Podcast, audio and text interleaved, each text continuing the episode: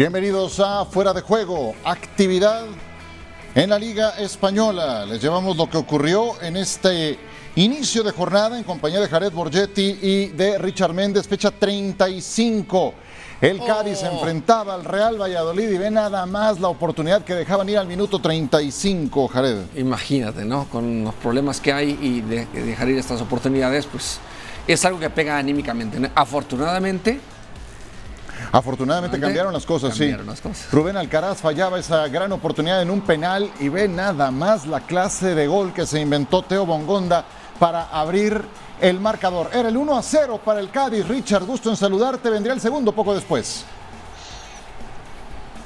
Un gusto como siempre. Estos son los goles que te hacen decirlo, Ciro, que viva el fútbol. Es colirio a la vista. Después vendría el penal. Y bueno, ¿quién más va a cobrar? Si se mandó aquel golazo Bongonda, déjenlo que lo patee él mismo para que coloque el 2 a 0, ¿no? Upa, y estaban realmente enchilados del lado del Valladolid y cómo no, están en caída libre. Onglá se hizo expulsar al minuto 80, entró con un codazo bárbaro y se llevó la roja directa. Y es que con este resultado el Real Valladolid que está en caída libre, está en la posición número 17 y está al alcance del Getafe, todavía no del español, pero recuerden que en España descienden tres equipos, el Elche ya está descendido y quedan esas otras dos incógnitas por resolverse. Ya los escuchaban, ahora los ven también a Jared Borgetti y a Richard Méndez. Pues el Valladolid de Ronaldo, de Pesolano, ¿te acuerdas que estaba en el equipo del Pachuca? Ha entrado en una terrible racha de cinco derrotas de manera consecutiva. ¿Le pones la fichita para el descenso? Sí, desafortunadamente, eh, cuando agarras esa inercia y estás en una situación de, de, eh, del descenso, es complicado eh, o casi, casi imposible poder eh, hacer que el equipo cambie eh, esa mentalidad, ¿no? O que esa racha negativa se pueda ir, ¿no? Ojalá y, y, y que lo puedan hacer. Ronaldo creo que es un, es un exjugador profesional que quiere lo mejor siempre, ¿no? Para, para sí, para el equipo, para los jugadores pero si no armas un buen equipo, si no tienes un buen presupuesto para armar un buen equipo, difícilmente podrás competir, ¿no? O mantenerte en, la liga, ¿no? Sí, tomaron la decisión en Valladolid de cortar a Pacheta, su anterior técnico, después de que se llevó una goleada de 6 a 0 ante el Real Madrid. Llegó Pesolano, sus tres primeros resultados fueron buenos, un empate, dos victorias, pero ahora son cinco derrotas de manera consecutiva. No les, no le, no les sobra nada a este equipo. Eh, Richard, te pregunto, eh, ¿a quién ves más expuesto? Porque este tema del descenso no está ni cerca de definirse. El Valencia todavía tiene algo que remar, mismo caso de la Almería, el ya mencionado Valladolid. Ahora el Getafe tiene una gran oportunidad. ¿A quién ves más expuesto para este cierre? No, yo creo que el Valladolid. A, a ver, hay, hay, hay, desafíos directos. Por ejemplo, hay un partido pendiente del Getafe contra el Valencia. El Getafe este fin de semana se va a enfrentar al Elche, que es el equipo que está descendido. Eh, pareciera ser que las cuentas no dan como para que el, Valladolid se pueda sostener.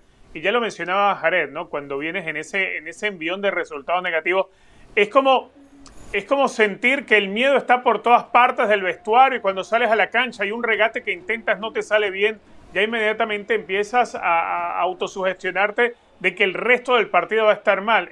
Este Valladolid pareciera haber perdido alma.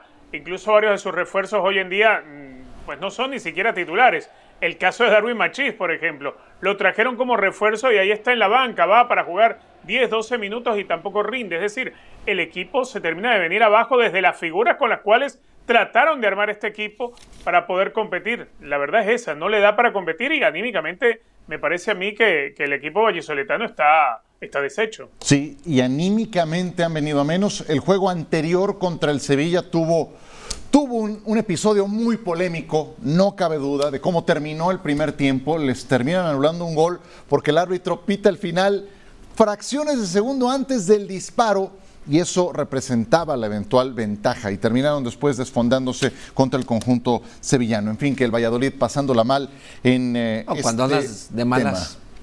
Tema. No hay nada, ¿no? Sí. No puedes andar de buenas. Y ven de fácil. El Sevilla hace dos meses que llegó Mendilíbar estaba seriamente metido en estos temas. Ya está matemáticamente salvado, y ya está en la final de la Europa League. Otra vez, es, Ah, una bueno, es que es otra liga diferente. Es otra liga. Y van contra el Betis este fin de semana, en un juegazo que tendremos el domingo por esta misma plataforma. Y hablando de protagonistas de esta liga española, tenemos que escuchar lo que tuvo que decir Coque en entrevista exclusiva con eh, Fuera de Juego y con ESPN. Aquí el gran referente del equipo colchonero. Obviamente que no estamos jugando al mismo nivel que estamos jugando ahora, estamos proponiendo otro tipo de, fútbol como hicimos eh, la temporada que ganamos la liga hace un par de, años. Y bueno, yo creo que también eh, gente pues no estuvimos al nivel que deberíamos estar, eh, sobre todo lo que, lo que te he dicho, el tema de lesiones también, eh, gente importante que, se lesionó. Eh, cuando ya empezamos a coger un poco de carrerilla, pues también nos afectó un poco. Yo creo que su filosofía siempre ha sido eh, el que te van a mirar por lo que hagas hoy, no por lo que hayas hecho o, por, lo que puede venir, sino por lo que, por lo que hagas hoy. ¿no? Él sigue siempre con la misma intensidad, con la misma ilusión, con las mismas ganas eh, tanto en entrenamientos, en partidos oficiales, incluso está en partidos de, pretemporada o partidos amistosos y, yo creo que, que ese es uno de, de, la clave de sus éxitos, ¿no? Aparte de, de, bueno, de encontrarse un grupo de futbolistas durante todos estos años que, que le siguen a muerte, que eso es muy, muy difícil eh, eh, de un entrenador, pero, pero bueno, yo creo que eso es una de las claves de...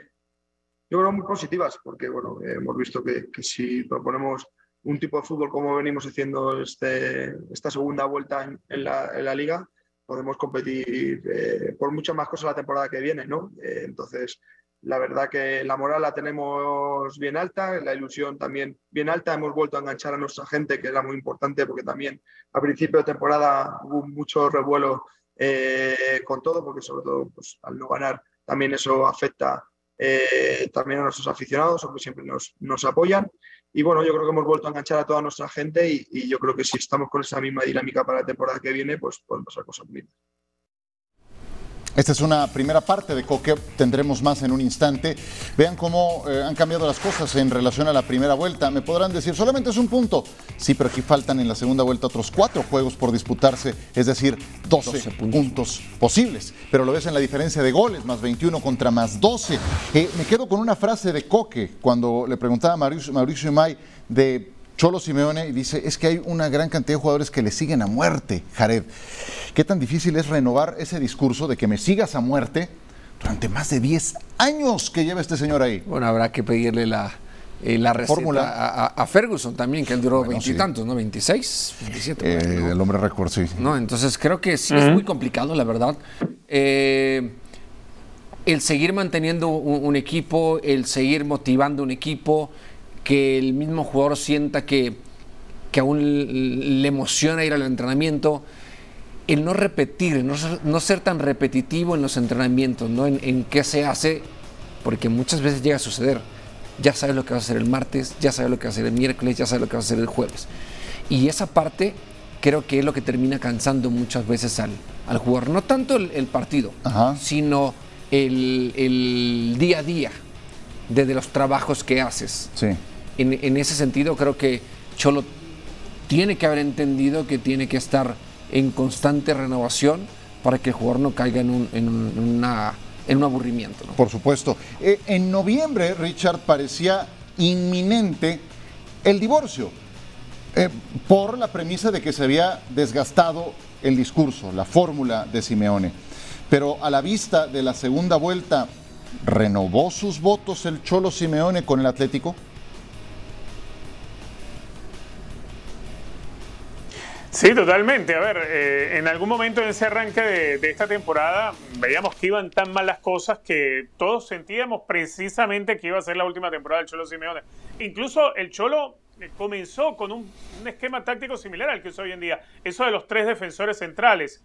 Eh, en algún momento, porque no se dan los resultados, acudió a lo, a lo, a lo que le había funcionado en temporadas anteriores y el equipo seguía cayendo finalmente logró introducir su idea, hacer el equipo un poco más elástico, más ofensivo, con los tres centrales en el fondo, utilizando a los dos laterales, bueno, más que laterales, utilizando dos extremos en posiciones de, de, carrileros de manera permanente, como lo que se puede observar con Ferreira Carrasco por la izquierda. El equipo fue ganando mucha dinámica y era algo de lo que siempre se le reclamaba a Simeone, tener un equipo que tal vez se estaban desgastando las relaciones precisamente por tanta continuidad en siempre lo mismo. algo es importante también eh, decir, y, rescato parte de lo que uno interpreta en las palabras de Jared. Eh, si algo eh, es para el Cholo Simeone una forma de vida, su intensidad, no solamente en la forma que plantea los partidos. él trata de contagiar de esa intensidad y esa, de esas ganas de, de, luchar cada segundo en el día a día a sus jugadores. Tener una conversación con el Cholo Simeone y tocarle algún tema, como me ocurrió la última vez que lo entrevisté, algún tema del año 96, de un partido en específico, y es que el Cholo Simeone es una persona que vive tan intensamente las cosas que te recitaba detalles mínimos que a cualquier otro futbolista se le pasan de largo, porque son muchos los partidos del día a día. En el caso de Simeone, no. Simeone, para él, todo, cada cosa, por pequeña que sea, cuenta. Y tratar de, llevar a sus jugadores de la misma manera les hace que nunca haya un motivo para aburrirse más allá de, del día a día, del jugar siempre a lo mismo, a la intensidad o, de, o, de, sufrir alguno que otro revés. Esa forma parte de la filosofía de vida también del Cholo Simeone. Y hay jugadores que se acercaron a esa filosofía, como el caso de Savage, eh, que es uno de los que entiende e interpreta que el fútbol hay que vivirlo de esa manera. Yo, la verdad, eh, después de esta temporada, difícilmente ve al Cholo Simeone saliendo eh, en una temporada por la puerta de atrás del Atlético de Madrid, como pensamos que iba a ser esta, por todo lo que ha logrado en estos 10 años.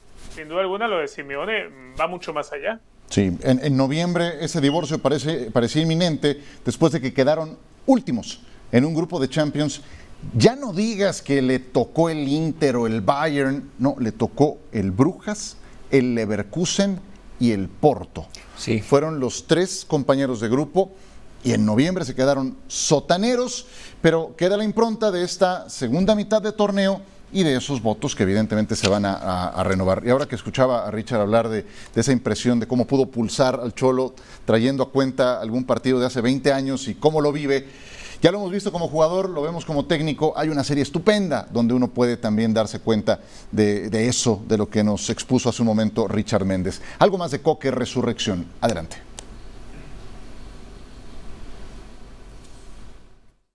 Bueno, aparte de ser eh, gran profesional y obviamente tener suerte de poder jugar en el Atlético Madrid y en el primer equipo, porque obviamente hay muchísimos canteranos o muchísima gente que, que lucha por su sueño y no puede llegar, eh, yo creo que aparte de ser del Atleti, ser, ser fiel ¿no? a, esta camiseta, a darlo todo, a, luchar cada día por, por, por estar aquí y, y, por dar el máximo. Y yo creo que es lo que me ha hecho, obviamente, eh, jugar tantos partidos. También el entrenador eh, lleva muchos años aquí en el club, ha confiado en mí. Eh, desde el primer día que llegó me dijo que iba a ser un jugador importante.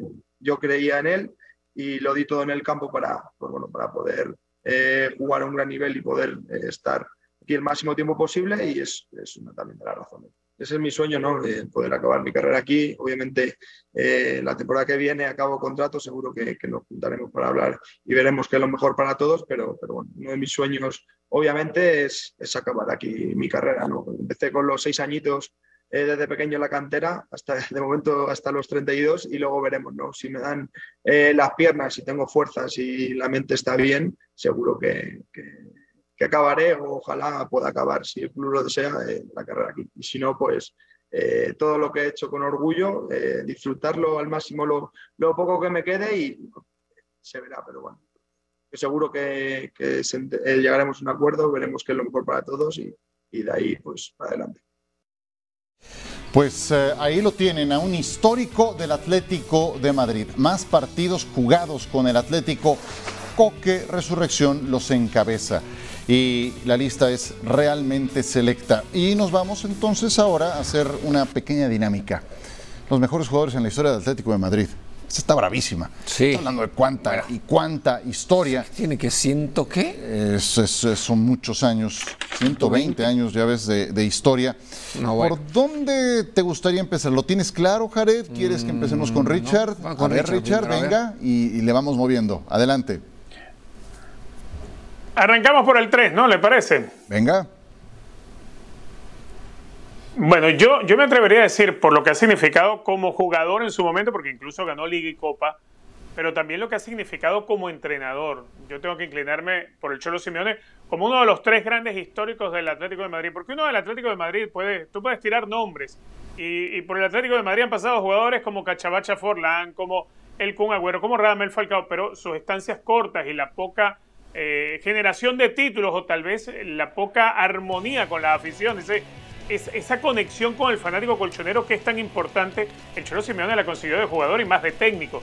Para mí tiene que estar entre los tres históricos del club, no solamente por lo hecho como jugador, sino por lo que ha hecho cuando le tocó estar con el, con el pantalón largo y la corbata dirigiendo. Correcto, entonces Simeone ahí tiene un lugar. Número tres. Número dos, ¿por dónde vas? A ver, nada más para, para recapitular, está por ahí el Cunagüero, está Fernando Torres, está evidentemente Adelardo de los históricos, Godín y sus cabezazos para la historia, está Radamel Falcao García, Antoine Grisman ya en su segunda etapa, podría tener también algo que decir. Coque o Paulo Futre era un jugador exquisito. José Luis Pérez Caminero, por supuesto, ya hablaba eh, Richard de Diego Forlán. Hay algunas de las opciones que hemos puesto. Eh, vamos, yo, yo le pondría ahí, eh, o sea, ser el jugador que más partidos tiene con el Atlético, tiene su gran mérito. Es una realidad. Entonces, para mí creo que Coque tendría que estar en, tercer lugar. Perfecto, entonces pones a Coque y además todavía tiene para rato, ya lo escuchábamos, quiere retirarse también en el equipo del Atlético, ¿no? Sí. Sí.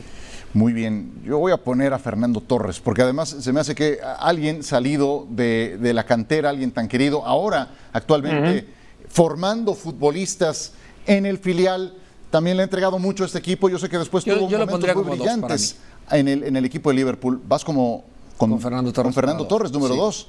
Sí. El niño Torres. En Liverpool después también lo hizo, sí, lo hizo muy estupendamente. Y te pondría como primero, que de una vez te lo digo. A ver para mí Forlán. Diego Forlán. Ok, entonces Jared va con Diego Forlán 1, Fernando Torres 2 y Coque Resurrección. Bueno, es que Forlán también fue alguien que, obviamente goleador, pero en las épocas que todavía el Atlético le costaba, ¿no? Y era alguien que realmente dejaba todo.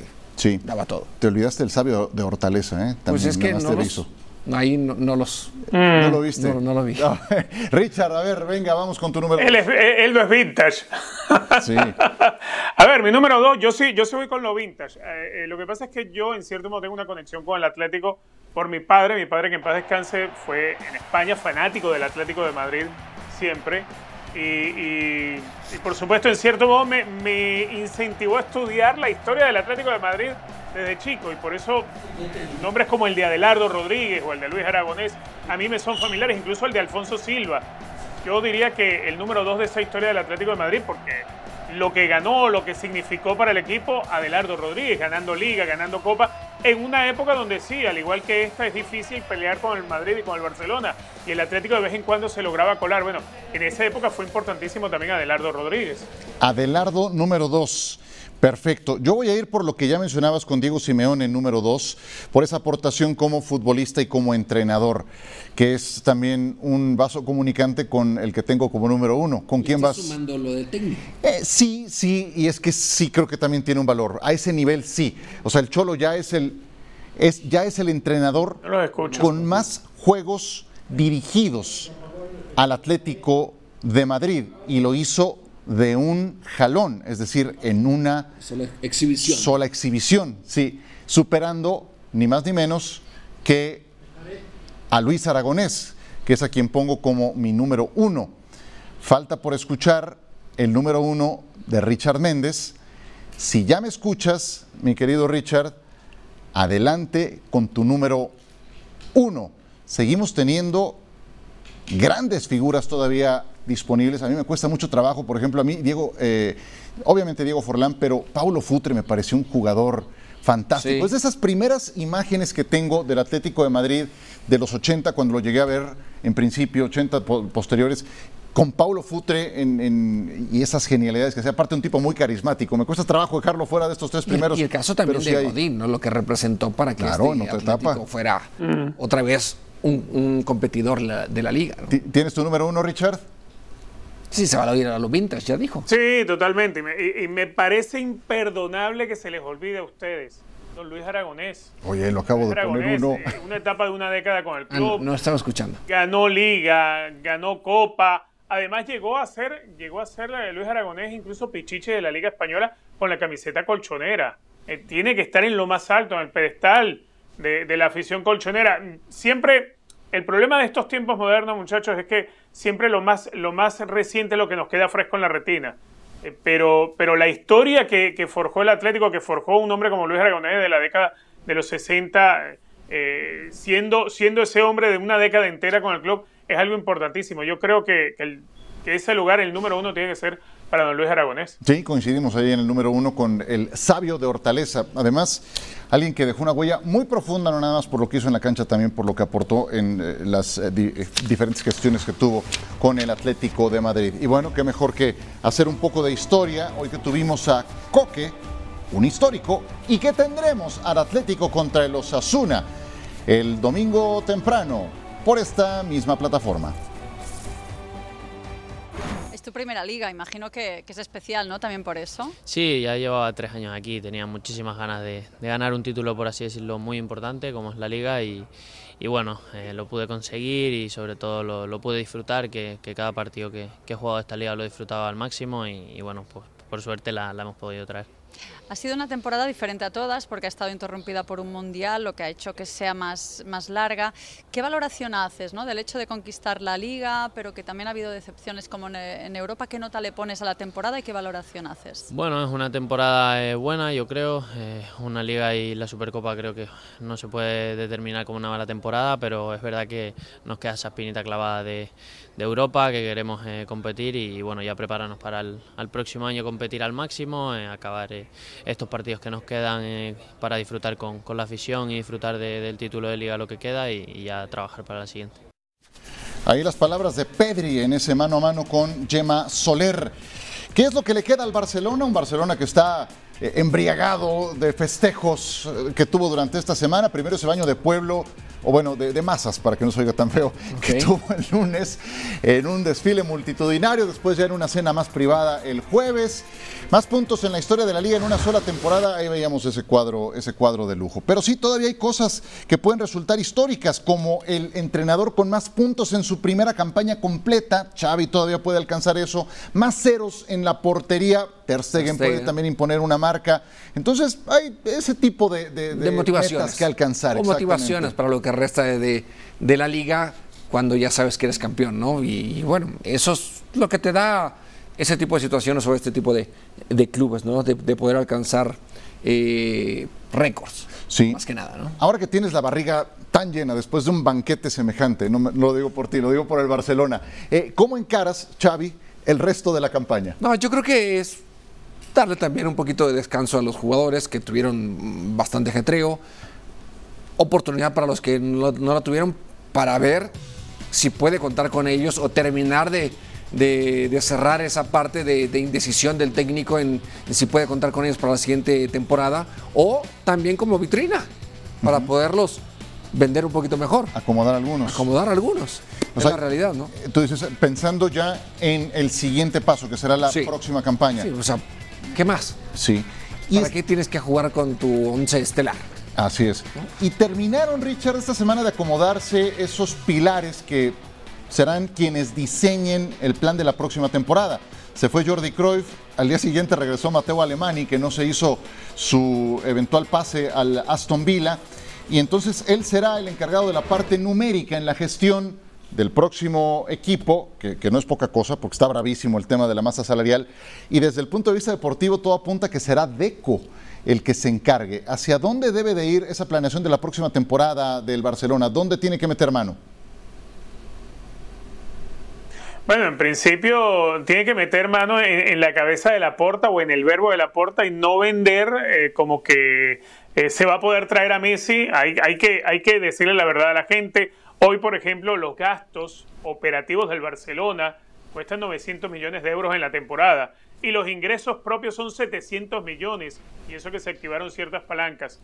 Barcelona hoy se vende desde el discurso poder traer a Lionel Messi, lo cual significaría rebajas de salarios a varios jugadores y salidas de otros para poder traer a Lionel Messi. Me parece que, que eso es una de las primeras cosas que desde el punto de vista gerencial y a nivel de números hay que sacar de la discusión en Barcelona. Barcelona, con lo que hizo en esta temporada, activando palancas, incluso hipotecando cosas del futuro del club, por lo menos logró eh, eh, un equipo competitivo, sacudió el mercado.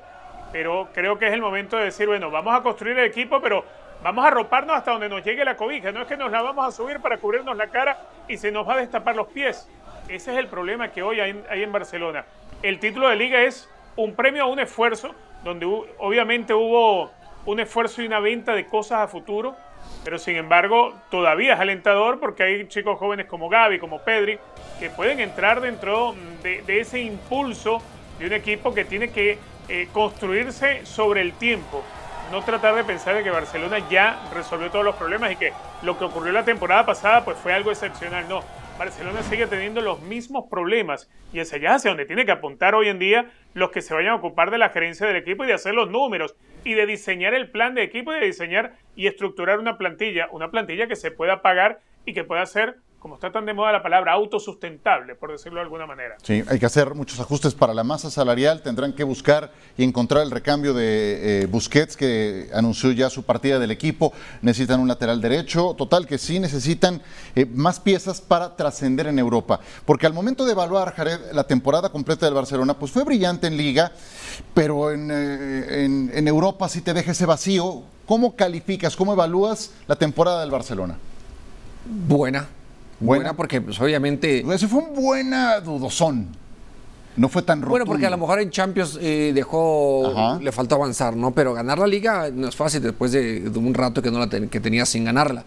Eh, y ellos mismos lo, dicen, ¿no? También lo dicen en, Inglaterra, ¿no? Ganar la Premier no es nada fácil, ¿no? Es el premio a la consistencia. así es, ¿no? Aunque obviamente a nivel eh, mundial ser campeón de la Champions representa no solamente ser el mejor en ese sentido, sino también bastante dinero, el, poderla ah, conseguir, ¿no?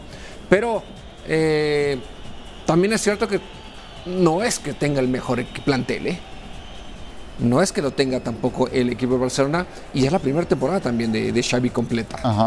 Entonces creo que no está nada mal, porque si no entonces tendríamos que decir, bueno, eh, estaremos viendo a un técnico que va a ser muy ganador o como, lo, o como inició Guardiola, o como inició eh, o, el tiempo de club cuando llega a, a, Liverpool. Yo creo que hay que llevarla con calma y que él también entienda que estos tropezones lo van a hacer crecer. Y, y, lo dijimos, bueno, yo en mi caso lo dije, ¿no? Exacto. Este, este Barcelona de este torneo es muy diferente al Barcelona de cuando llegó Xavi. Cuando llega Xavi al Barcelona intenta regresarle un poquito la idea, el estilo, la mística del Barcelona, del estilo de juego. Este Barcelona no se parece en nada a lo que era anteriormente cuando Xavi está dentro de la cancha. Pues nada más le metieron como 150 millones de euros en, eh, palancas, ¿no? del, equipo que recibió Xavi al que hoy tienen. Eh, esas palancas que activaron fueron las que hicieron que tuvieran un equipo más, eh, más poderoso. Richard, ¿Qué tanto ayuda a olvidar la poca trascendencia del Barcelona en Europa lo que lograron en Liga? Yo creo que la gente en Barcelona estaba consciente que lo que lograra el equipo, cualquier cosa, por pequeño que fuese, así sea la Copa del Rey o la Liga, que en efecto es lo que terminan consiguiendo, eh, hacía olvidar cualquier cosa. Eh, porque en Barcelona yo, yo entiendo que el fanático culé interpretaba que la situación económica del club no se permitía para muchos locos. Venían de haber perdido al que había sido su referente y jugador histórico como Lionel Messi. Es decir, había, había muchas goteras en el techo del Barcelona y quizá no alcanzaba la mezcla de cemento para taparlas todas. Eh, creo que más bien el, ganar la liga y el ver que se la ganaste al Real Madrid, pues ya, ya con eso la temporada europea, el, el no haber trascendido en Europa se entiende porque el equipo no estaba para eso. Totalmente. Y ahora que taparon algunas de esas goteras, toca impermeabilizar, toca embellecer un poco más para poder lucir mejor en esa competencia y, ver europea. puedes, y ver qué puedes, eh, con qué puedes continuar para que no se te vuelvan a abrir otra vez, ¿no? Exacto, sí. Bueno, y ahí en gestión es donde el equipo ha dejado mucho que desear recientemente, ¿no? Tan es, así que las goteras que mencionaba Richard los dejaron seriamente condenados en algunos episodios. eran hoyos bastante grandes. Por lo pronto van contra el Osasuna de Pamplona, ya lo veíamos. Ah, no, el Osasuna, perdonen, no, es el rival del Atlético de Madrid. Real Sociedad es su rival para el Fútbol Club Barcelona en esta jornada. Richard Méndez, muchas gracias, te mando un abrazo. Gracias, Jared Borgetti. Un placer, como siempre. Y aquí Abrazo, Ciro. Recuerden el fin de semana, fuera de juego con ustedes.